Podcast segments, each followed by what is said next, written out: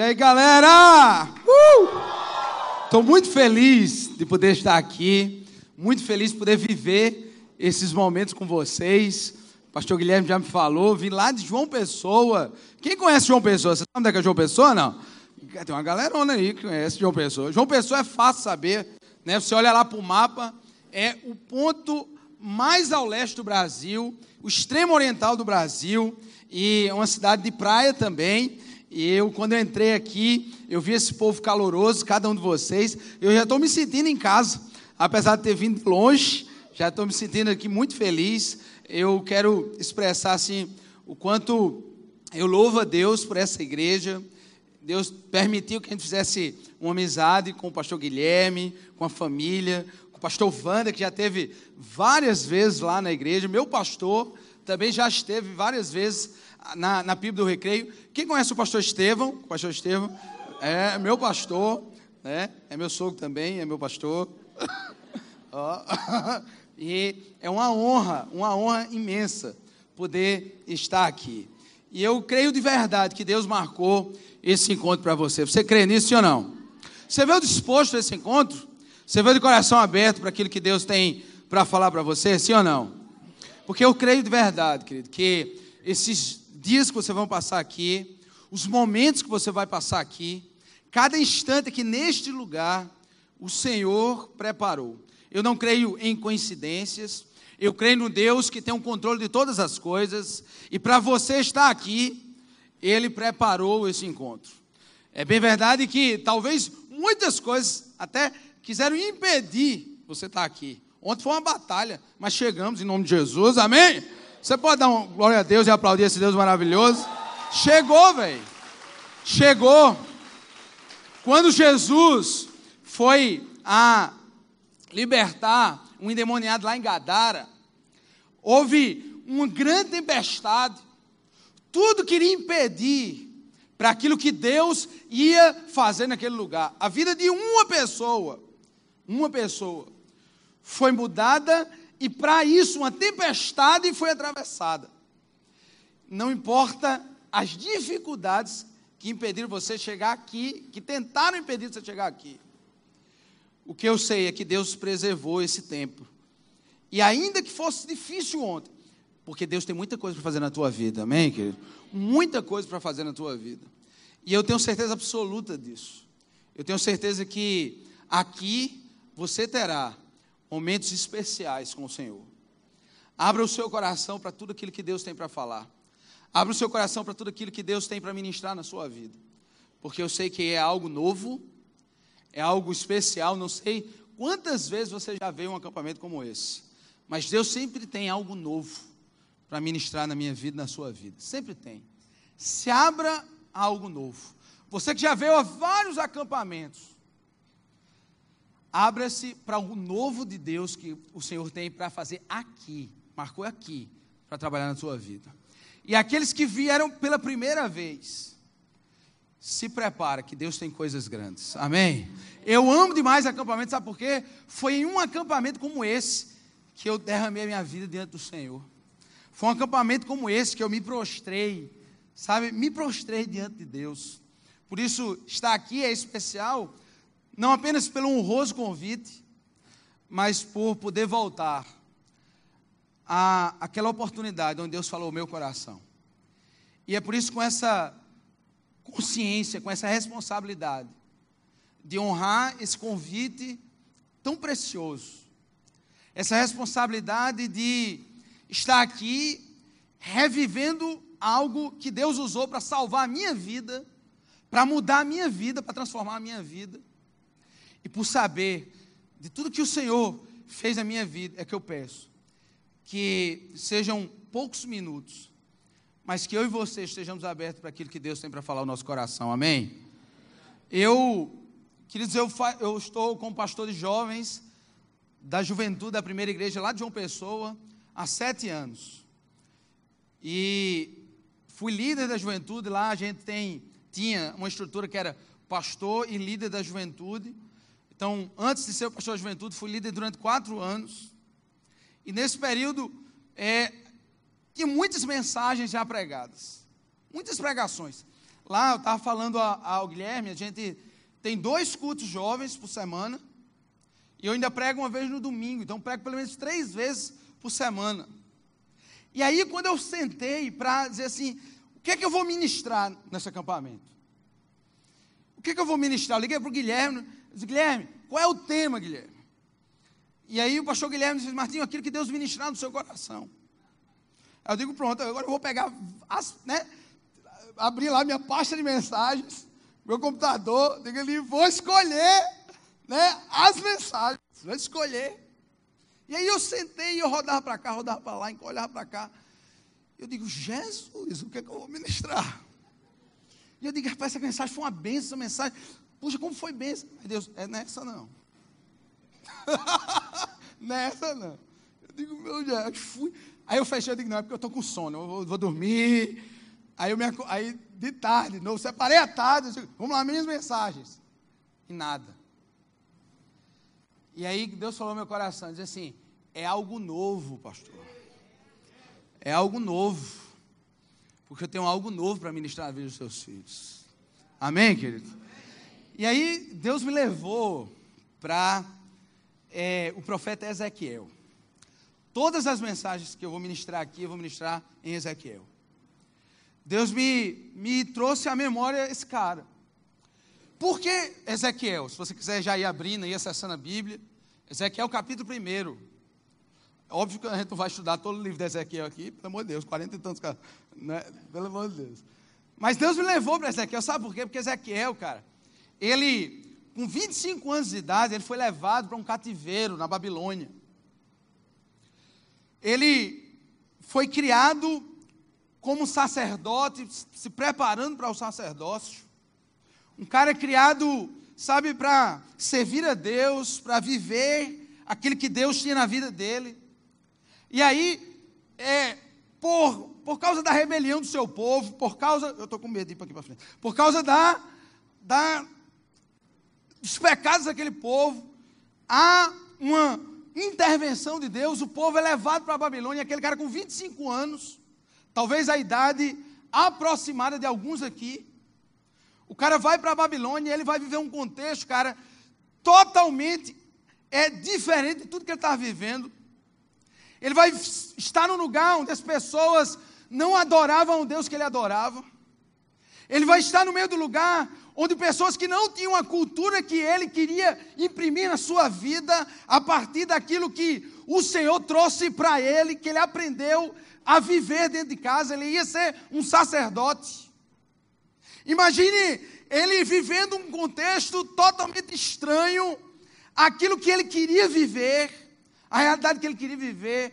Eu penso que talvez até bem parecido, quando às vezes a gente quer levar Deus a sério, quando a gente quer levar Jesus a sério, e a gente se vê rodeado de um contexto de pessoas que não querem levar Jesus a sério, de que não querem levar Deus a sério, e às vezes é tão difícil você preservar-se, é tão difícil você manter-se fiel, e as conversas, e como é que vai ser os relacionamentos, e como é que vai ser, sabe, na roda de amizades, estava ali um cara vivendo um contexto totalmente diferente daquilo que ele pensava viver, daquilo que ele escolhera viver.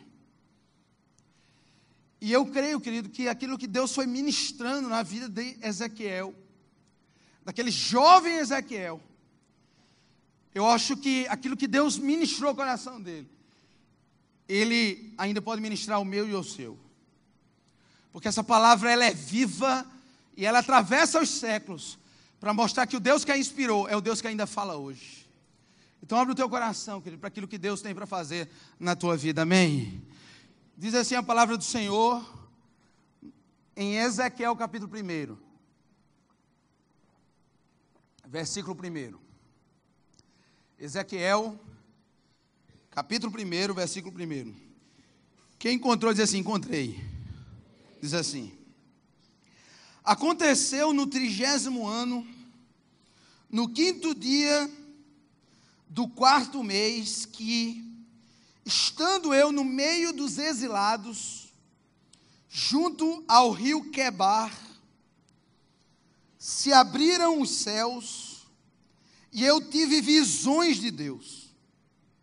No quinto dia do referido mês, no quinto ano de cativeiro do rei Joaquim, veio expressamente a palavra do Senhor a Ezequiel, filho de Buzi, o sacerdote, na terra dos caldeus, junto ao rio Quebar. Esse rio Quebar é um, um, é um rio que é um dos afluentes do rio Eufrates, que é muito, o rio Eufrates é um rio mais conhecido. E ali esteve sobre ele a mão do Senhor. Olhei e eis que um vento tempestuoso vinha do norte, uma grande nuvem como fogo a revolver-se, e, e resplendor ao redor dela. E no meio disto, uma coisa como um metal brilhante que saía do meio do fogo. E aí, queridos, a gente vai pular para o versículo 28, mas ele começa a descrever a visão. E ali ele vê a visão de anjos refugentes que brilhavam, sabe, como, como uma, um, uma chama que acende e brilha. E ele vê aqueles anjos que depois a gente, quando a gente continua lendo, a gente associa muito a mesma imagem que o profeta Isaías teve, em Isaías capítulo 6, a imagem que João tem na ilha de Patmos, e ele vê e ele tem uma visão do trono de Deus. Ele vê assentado no trono alguém que tinha a forma de um homem e que brilhava, brilhava como, como um metal reluzente. E aí no versículo 28, versículo 28, diz assim: Era como um aspecto de um arco que aparece na nuvem em dia de chuva. Era como se houvesse assim um grande arco-íris de multicores sabe, ao redor daquele trono, símbolo daquela aliança de Deus, e assim era o resplendor em redor. E esta era a aparência da glória do Senhor. Vendo isto, caí com o rosto em terra. Algumas traduções dizem assim: vendo isso, eu me prostrei, eu me lancei, eu me entreguei ao chão. E ouvi então a voz de quem falava. Que o Senhor fale ao seu coração. Pai querido, muito obrigado, Senhor Jesus, pela tua palavra. Eu quero te pedir, Deus, em nome de Jesus, que como o Senhor falou, Ezequiel, o Senhor fale a nós nesse acampamento, Senhor. Que o Senhor ministre, ó Deus, aos nossos corações. Senhor, que o Senhor intervenha, Deus, em nossa vida e ministre a cada um individualmente. Senhor, tu conheces a realidade de cada um desses jovens e adolescentes que aqui estão. Nada, nada sai, ó Deus, oculto nas nossas vidas que o Senhor não veja. Tudo o Senhor vê. Naquela visão havia olhos não só nos querubins, nas rodas, em todo lugar para mostrar que o Senhor é o Senhor que vê. Mas o mesmo Deus que vê também é o Deus que fala. E eu te peço, Senhor Jesus, fala conosco. Em nome de Jesus. Amém. Amém. Queridos, como eu vou, ao longo desse acampamento, falar várias vezes sobre Ezequiel, eu quero passar alguns poucos minutos só para você entender o contexto. Para você, a partir daí, entender muito daquilo que eu vou falar. Eu disse a vocês que ele jovem, Ezequiel foi conduzido à Babilônia. Ezequiel, ele é contemporâneo de Daniel. Quem já ouviu falar de Daniel? Daniel. Só que Daniel foi o seguinte: quando a Babilônia invadiu o reino de Judá, a ida do povo para o cativeiro na Babilônia, ele não se deu de uma só vez. Há uma primeira leva, uma primeira leva de, é, de nobres, aqueles que foram escolhidos, né, como, é, é, como Daniel era um deles. Isso foi em 605 a.C. A Babilônia entrou, levou os nobres, os principais, e levou cativo para lá. E aí estava Daniel. Daniel foi nessa leva. Aí em 597 a.C., um pouquinho depois, uma outra galera é levada à Babilônia. Uma galera de cerca de 10 mil caras. E aí, nessa leva, foi Ezequiel. Ezequiel tem 25 anos nessa época. Até que em 586, um pouquinho depois, A Babilônia entra com Nabucodonosor, invade Israel, destrói o templo, e ali a última leva é levado para aquele cativeiro na Babilônia, que demora décadas de cativeiro. Então, queridos, isso aqui é muito interessante para você entender, entender, sabe, o peso daquele momento na vida de Ezequiel. Para você compreender cada palavra dessa. Olha que coisa linda, querido. Diz assim, ó, no versículo primeiro, se você puder ir acompanhando, eu sempre vou me referindo ao texto bíblico. No versículo primeiro diz assim: Aconteceu no trigésimo ano, que ano? Que ano? Trigésimo ano. Aconteceu no trigésimo ano. E ele estava no meio dos exilados, junto ao rio Quebar. Ezequiel estava num lugar onde não queria estar. Ezequiel estava no lugar, ele usa a expressão, eu estava no meio dos exilados. Ou seja, a expressão exilado, eu estava no meio de pessoas que foram arrancadas da realidade da sua vida.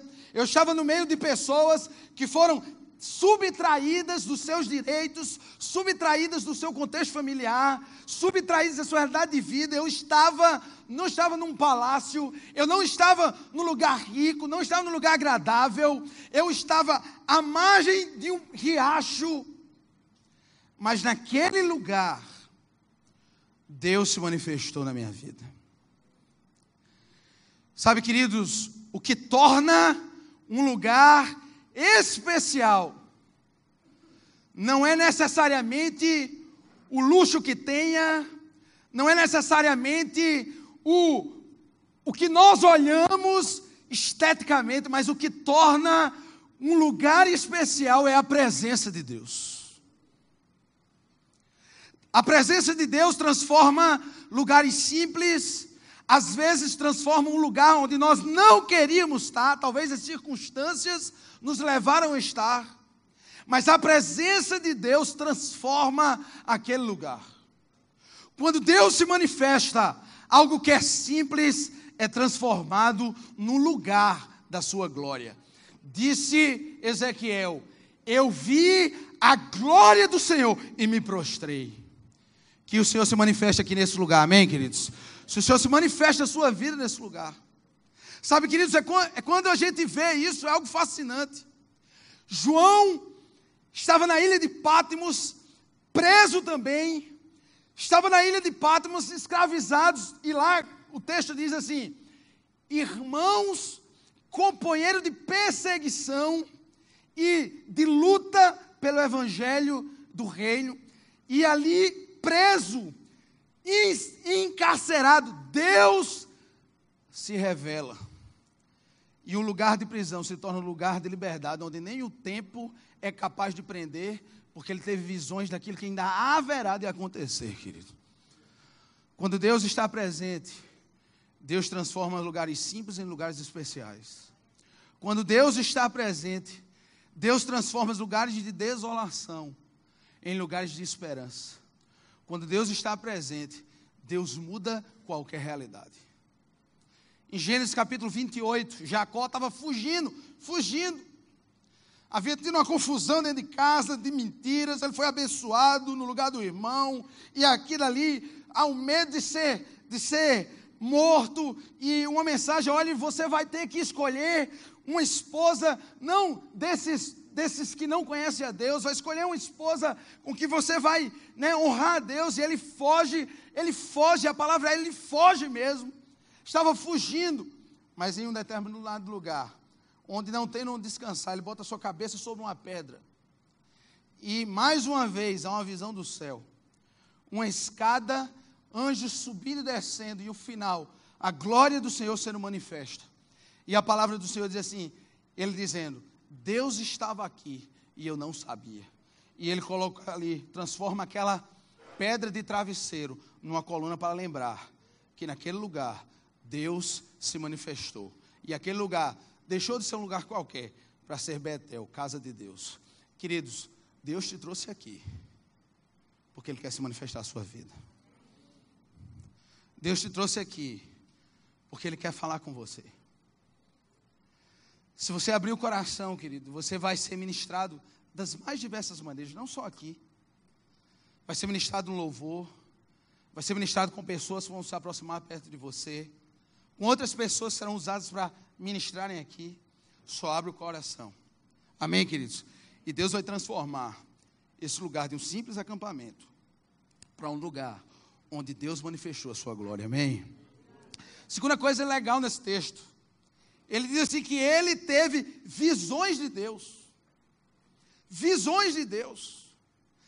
Queridos, isso é muito fascinante, queridos. Visões, elas, elas mostram ou uma realidade existente, uma constatação de algo existente. Deus revela algo que a gente não conseguia enxergar. Deus mostra algo que, sobre olhos humanos, muitas vezes a gente não percebe. Então, quando você vê na palavra, muitas vezes Deus dá uma visão a um homem ou mulher de Deus para que ele enxergue além daquilo que é patente aos olhos. Mas visão também mostra, às vezes, aquilo que o Senhor vai fazer, aquilo que o Senhor vai operar. E nesse caso, querido, a gente está lendo o relato do chamado de Ezequiel para o ministério. Aquilo que Deus ia fazer na sua nação, aquilo que Deus ia fazer no seu povo, e era também um chamado para aquilo que Deus ia fazer na vida dele. A partir daquele momento, Deus estava chamando Ezequiel para uma obra preciosa, difícil, que ia exigir dele uma postura, mas Deus estava mostrando também a Ezequiel algo, um propósito que Deus tinha para cumprir na vida dele. Deixa eu fazer uma pergunta aqui, querido. Quantos aqui já tem claro no seu coração visão daquilo que Deus tem para fazer na sua vida? Quantos aqui, amém? Quantos aqui já tem no seu coração, querido, algo? E aí, você não precisa levantar a mão. Queria quantas vezes você já, de alguma forma, Deus já ministrou do seu coração os planos que Ele tem ao vosso respeito. Você sabe por quê, queridos? Olha só, a maioria da gente, a maioria de nós, quando pensa em termos de futuro, a gente pensa em relação ao nosso próprio coração. E aí, quando alguém chega e pergunta aqui, quem vai ser você como você estará daqui a 5, 10 anos? Muitas vezes, quando a gente escuta uma pergunta como essa, e eu não sei qual seria a sua resposta, daqui a 5, 10 anos, porque o tempo passa muito rápido, como você pensa em estar, onde você estará, o que você vai estar fazendo, muitas vezes, quando a gente ouve uma pergunta como essa, a gente olha para o coração, o que eu queria fazer, o que eu desejo fazer. E aí muitas vezes, quem não já ouviu dizer assim, o que é que seu coração pede? O que é que seu coração manda você fazer? E aí, queridos, quando a gente chega em textos como Jeremias 29, 11, diz assim que o nosso coração ele é enganoso. A gente vê que às vezes há anseios no coração da gente que são ilusórios. Há anseios no coração da gente, perspectivas de futuro da gente que são enganosas e que muitas vezes a gente alimenta a alma da gente, o sonho do futuro, o projeto do futuro, com anseios do nosso coração, e a gente se esquece quantas vezes o coração nos enganou. Aqueles que já viveram relacionamentos aqui frustrados sabem o que é um coração enganoso. Aquele que já se, é, se, se, se viu preso Há situações que a sua razão queria que você fizesse algo e o seu coração mandava fazer outro. E você sabia que aquilo era errado. Sabe ou experimentou já em algum momento da vida o quanto esse coração é enganoso. Mas eu creio num Deus, querido, que dá visões daquilo que Ele tem para fazer na minha vida, na sua vida. Amém, queridos? Eu creio no Deus que dá direção para mim e para você. Eu tive muitos projetos que eu fiz, eu, Martinho Júnior, eu fiz mas os planos de Deus para mim eram outros. Havia muitas coisas que eu nutria no coração e que lá na frente Deus manifestou, Deus mostrou que o projeto que Ele tinha para a minha vida era outro. E aí, queridos, é tão bonito, preste atenção, querido, é tão bonito quando a gente vai lá para Joel, capítulo 2, a palavra do Senhor diz assim: que Deus derramaria do seu espírito sobre todos. E aí, queridos, vossos filhos, vossas filhas profetizariam, os velhos teriam sonhos e os jovens teriam visões. Deus ainda tem visões para dar para mim e para você, querido. Você crê nisso, sim ou não? Se você crê, você pode aplaudir esse Deus maravilhoso. Deus tem visões para você, querido. Deus tem visões para você. Há algo que Ele quer te mostrar. E o que há de fascinante, olha só, é que isso aconteceu quando ele, quando ele tinha 30 anos, no trigésimo ano. E às vezes a gente vê isso aqui, passa batido na Bíblia. Por que no trigésimo ano? Porque aquele ano, querido, era um ano muito marcante na sua vida. Na vida da gente, há anos que são determinantes.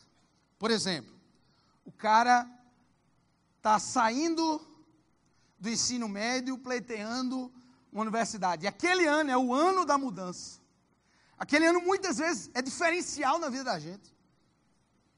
A gente termina a universidade e aí entra agora no mercado de trabalho, o o ano da transição do término da universidade para o início do mercado de trabalho é um ano determinante. Na vida da gente, querido, há anos que são determinantes. São determinantes. Aqui era um ano determinante na vida de Ezequiel. Por quê? Passa assim um pouco meio que batido, mas Ezequiel, ele foi, ele era filho de sacerdote. Estava sendo criado para ser sacerdote. E no Antigo Testamento, o exercício do sacerdote se dava a partir dos 30 anos de idade. Então preste atenção, imagine um cara que tenha sido criado a vida inteira para uma coisa ele estudou para uma coisa, ele era preparado para uma coisa. Imagina que a sua família dizia para ele: Você vai ser isso, você vai ser isso, você vai ser isso. Ele olhava para a sua genealogia, para a sua família, essa é a história da minha família. Quando eu fizer 30 anos, eu vou exercer meu sacerdócio no templo. E aí, de repente, ele se vê aos 30 anos de idade, faz 5 anos que ele é cativo ele estava no lugar onde parecia que todos os anos de investimento da vida dele estavam sendo frustrados. Como ele exerceu o sacerdócio numa terra que não era mais a terra dele? Como ele exerceu o sacerdócio no lugar onde não existia templo e aliás lá na frente, alguns anos depois esse templo ele vai ser destruído? Como ele exercer tudo aquilo que ele tinha sonhado viver? Se aquilo tinha sido roubado dele. Você está entendendo isso aqui, sim ou não? Imagina você planejar tudo, tudo na sua vida, tudo. Você está com tudo esquematizado. E de repente algo acontece que aquilo dali é jogado fora. Como se todos os seus sonhos fossem lançados fora. Como se tudo aquilo que você esperava não mais aconteceria. Ele estava desolado. Por isso que ele diz assim: Eu estava no meio dos exilados. Eu estava desolado. Ali seria o ano de uma mudança na minha vida. E olha onde eu estou. E aí, queridos, como é lindo a gente ver um Deus que se manifesta naquele momento específico da vida dele. Eu quero dizer a você, querido, que Deus conhece tudo que acontece na sua vida. E no tempo certo, ele sempre vai se manifestar, amém? Sempre vai se manifestar. E naquele momento, querido, Deus estava atuando de uma forma poderosa na vida dele. Ele tem aquela visão linda, aquela visão esplendorosa que mostrava da santidade de Deus, mostrava do poder de Deus e mostrava Deus sentado no trono, mostrando a soberania de Deus. Ele estava dizendo a Ezequiel: Ezequiel, eu não perdi o controle da história, Ezequiel. E eu não perdi o controle da sua vida, Ezequiel. Meu irmão, Deus não perdeu o controle da história. A gente vê uma confusão que está no Brasil. A gente vê uma esculhambação que está no Brasil. E às vezes a gente olha, meu Deus, será que esse negócio tá, não tem jeito? Eis que diz: Deus não perdeu o controle da história. Mas mais do que isso, Deus também não perdeu o controle da história da tua vida, querido. Ele não estava ali por acaso, nem você está onde está por acaso. Naquele momento, Deus estava dizendo assim: não é para o sacerdócio que eu te chamei, mas para ser profeta no meu povo. Você está entendendo? Você se preparou para exercer o sacerdócio, mas eu te preparei para ser profeta no meio do meu povo. Sabe, queridos, tem coisas que Deus está fazendo na tua vida que você nem imagina. Tem coisas que Deus está trabalhando na tua vida, tem coisas que você está vivendo, que você hoje não enxerga, não compreende. Mas eu quero lhe dizer que, que Deus está trabalhando na tua vida, porque Ele ainda tem propósitos para mim, para você, amém? Propósitos. Queridos, quando eu entendi isso, eu entendi, porque muitas vezes a gente fica ansioso, a gente fica ansiosa, a gente olha para o futuro com ansiedade, queria que as coisas acontecessem para ontem. Sabe, tem tantas coisas que, que eu queria que já tivesse acontecido na minha vida. Tem coisa, tantas coisas que eu olho e digo, meu Deus, por que isso demora? Porque a gente tem essa ansiedade de querer as coisas para já. E aí eu me vejo Jesus, olha que coisa linda, Jesus, velho. Você tem noção de Jesus? Deus Todo-Poderoso, aquele que parou a tempestade. Cara, com 20 anos ele já podia ter ido para a cruz ou não podia? Podia, começava o ministério com 17. Três anos de ministério, 20 anos ia para a cruz, acabava logo essa agonia, ia para a glória, glória a Deus, aleluia. Com 25 anos. Mas Jesus, querido, se fez homem. Você já pensou nisso?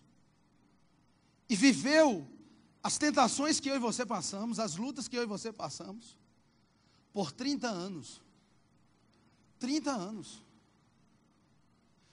E às vezes a gente se angustia porque a gente quer algo, e eu fico pensando, Jesus que poderia ter tudo, poderia ter feito novinho, adolescente, porque, né? Deus poderia ter começado tudo adolescente. Será para morrer na cruz? Morrer na cruz, morria novinho. Mas entenda, as coisas de Deus, elas não são apenas certas, elas são certas e no tempo, no tempo certo. Jesus, ele veio para se manifestar nos três ofícios mais sagrados que havia: rei, profeta e sacerdote. E como sacerdote, começava o sacerdócio com 30 anos. Tinha que ser com 30 anos. Deus tem coisas para fazer na sua vida no tempo certo, amém? E talvez o tempo tenha chegado, querido. Mas em nome de Jesus, não fique ansioso. Amém? Relaxa o coração. Jovem, relaxa o coração. Porque Deus tem o teu futuro nas suas mãos. Amém? Agora, isso aqui é o que me chama a atenção, querido. Diz o texto, bota lá para o texto, diz assim: ali estava sua mão sobre ele. Porque em qualquer lugar que eu estiver, se a mão do Senhor estiver comigo, ali é um lugar especial. Isso aqui é fantástico. José estava no meio de uma provação de rachar. Imagina, o cara foi traído pelos irmãos, vendido como escravo, e aí na condição de escravo, né, sendo assediado, vivendo um conflito, e a Bíblia diz, eu acho muito fantástico isso.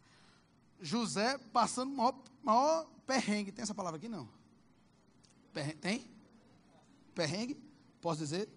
Perrengue. Então, passando perrengue. Imagina ele passando o maior perrengue.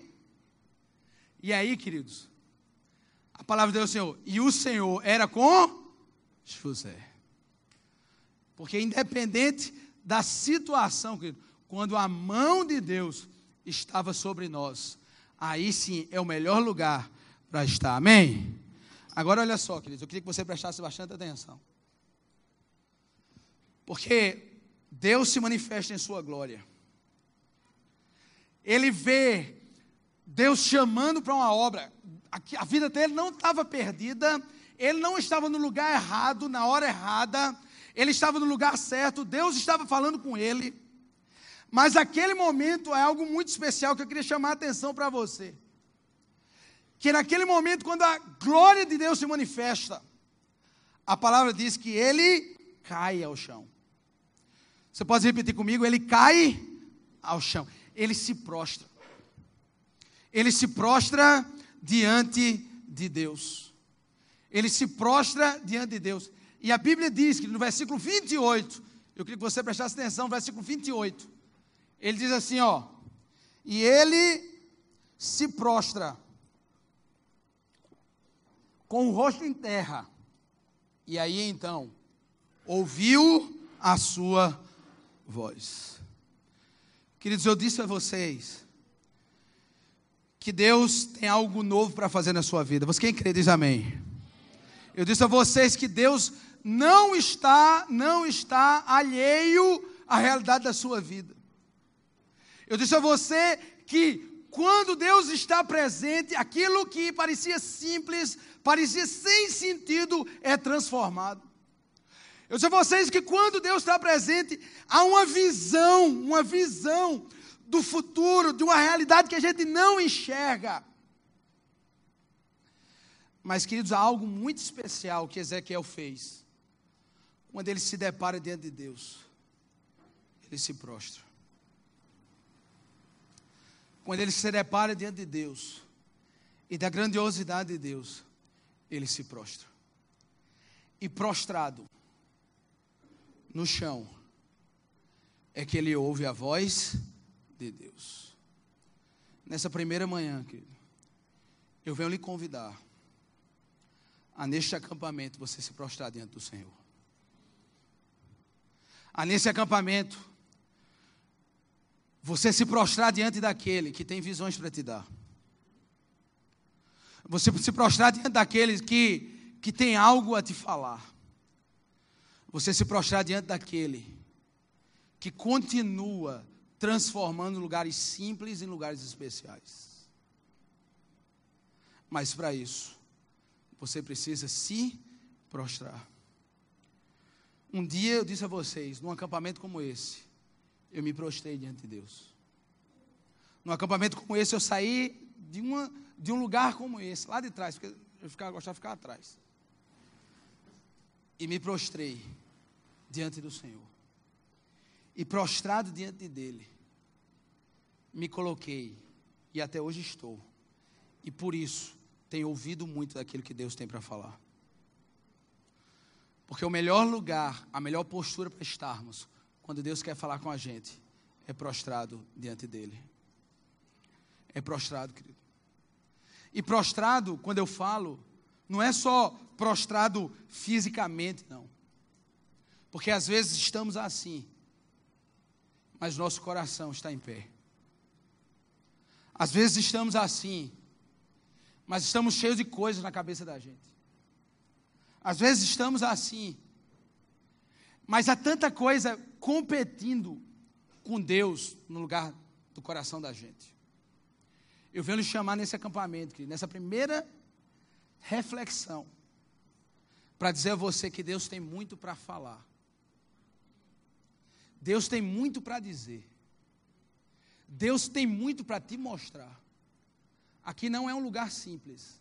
Deus está aqui. Aqui não é um lugar qualquer. O Senhor vai se revelar a você. Mas eu lhe peço, querido, em nome de Jesus, se prostra. Se prostra diante dele. Prostrar, querido, diante dele é se desarmar. Prostrar diante dele é parar de lutar contra Deus. Eu me lembro que há uma passagem muito linda de alguém que se prostra. De alguém que se prostra diante de Jesus. Lá em Atos capítulo 9, nós vemos um homem cheio de si, Saulo. Saulo, ele era cheio de si. Era um jovem também cheio de conceitos, era um homem estudado, conhecedores de línguas, filosofia. Era um homem muito inteligente, muito hábil. Era um homem cheio de conceitos, de preconceitos. Era um homem que estava literalmente armado contra Jesus. E ele vai naquela estrada, um lugar simples, uma estrada. Ele está numa estrada onde ele achava que talvez tudo poderia acontecer, menos Deus se revelar a ele. E naquela estrada, Deus se revela. Aquilo deixa de ser um lugar simples, para ser o lugar onde Deus mudou a estrada da vida dele, o rumo da vida dele. E o texto diz: ninguém sabe como, se estava num cavalo, se estava em pé, não sei. Ele se é derrubado ao chão, ele se prostra ao chão. E aquele cara todo armado, aquele cara todo cheio de conceitos, aquele cara talvez que guardava no coração tanta raiva. Diz que ele, o texto diz que Paulo, ele afava como um animal feroz, procurando aqueles em que ele ia prender os cristãos. E Deus se manifesta naquele lugar simples. Ele vê a glória do Senhor naquele lugar. E ele se prostra. Prostrar-se, querido. É se desarmar diante da glória de Deus. Prostrar-se, querido, é você olhar para si e dizer: Eu sei que eu tenho muitos valores, muitos conceitos, há muitas ideias na minha cabeça, há muitos planos, muitos projetos. Paulo tinha projetos na cabeça, tinha projetos daquilo que fazer. Ezequiel tinha desolações no coração, tristezas, mágoas no coração. Mas aquele homem cheio de mágoas, de tristezas, de desalentos e de desesperança. E o outro cheio de si. O outro achando que tinha muito o que fazer. Diante da glória de Deus, ele se prostra. Ele se prostra. Ele se desarma. Deus está se manifestando num lugar simples aqui, querido. Eu não sei o que é que tem no seu coração. Eu não sei se há no seu coração conceitos, ideias, projetos que parece que são antagônicos àquilo que Deus tem para a sua vida. Eu não sei se você entrou aqui, querido, que você talvez tenha mágoas, tenha decepções, tenha frustrações, talvez tenha incompreensões. Eu não sei o que, é que está no seu coração, na sua mente. Eu não sei, querido. Mas eu quero lhe pedir já nesse primeiro momento, diante da presença de Deus, que eu sei que Ele está aqui, Ele vai agir na tua vida, querido. Eu lhe peço, que se prostra diante dEle. Coloca todos esses conceitos diante do Senhor. Coloca todas essas angústias, todas essas dores, essas decepções, essas frustrações. Coloca isso diante de Deus, diante da glória do Senhor diante daquela glória, tudo isso é tão pequeno, querido. Quando Ezequiel se encontra com Deus naquele rio, tudo aquilo passou a ser tão pequeno diante da glória do Senhor. Quando a gente se prostra, querido, quando a gente se prostra, a gente também reconhece a grandeza desse Deus. A palavra do Senhor diz que Ele tem planos e pensamentos a vosso respeito. E assim como os céus são mais altos do que a terra, assim também são os pensamentos e os planos de Deus em relação a gente. Quando você se prostra diante de Deus, você reconhece: Deus tem projetos na minha vida, projetos e pensamentos maiores do que os meus. Talvez você entrou aqui nesse acampamento com muitos projetos, com muitos planos, alguns alinhados àquilo que Deus tem para a sua vida. Ezequiel queria servir ao Senhor. Deus apenas estava alinhando como ele queria que ele servisse. Ezequiel tinha desalentos no coração. Deus estava alinhando o coração dele, dizendo assim: Você está no lugar certo para aquilo que eu tenho para fazer na sua vida. Deus tem pensamentos. Você crê que Deus tem pensamentos a seu respeito, querido? Deus tem planos e pensamentos a você. Quando a gente se prostra diante do Senhor, a gente se rende e se torna submisso. E diz: Senhor, fala, fala, Porque eu quero ver as tuas visões. Eu quero ouvir teus projetos para a minha vida. Eu quero entender a razão de eu estar aqui. Fala comigo. E o primeiro capítulo termina com Ezequiel assim: prostrado diante do Senhor. E uma conjunção. E prostrado, ele ouviu a voz de Deus. Eu quero te convidar, querido. Eu quero te convidar primeiro você ficar de pé no seu lugar.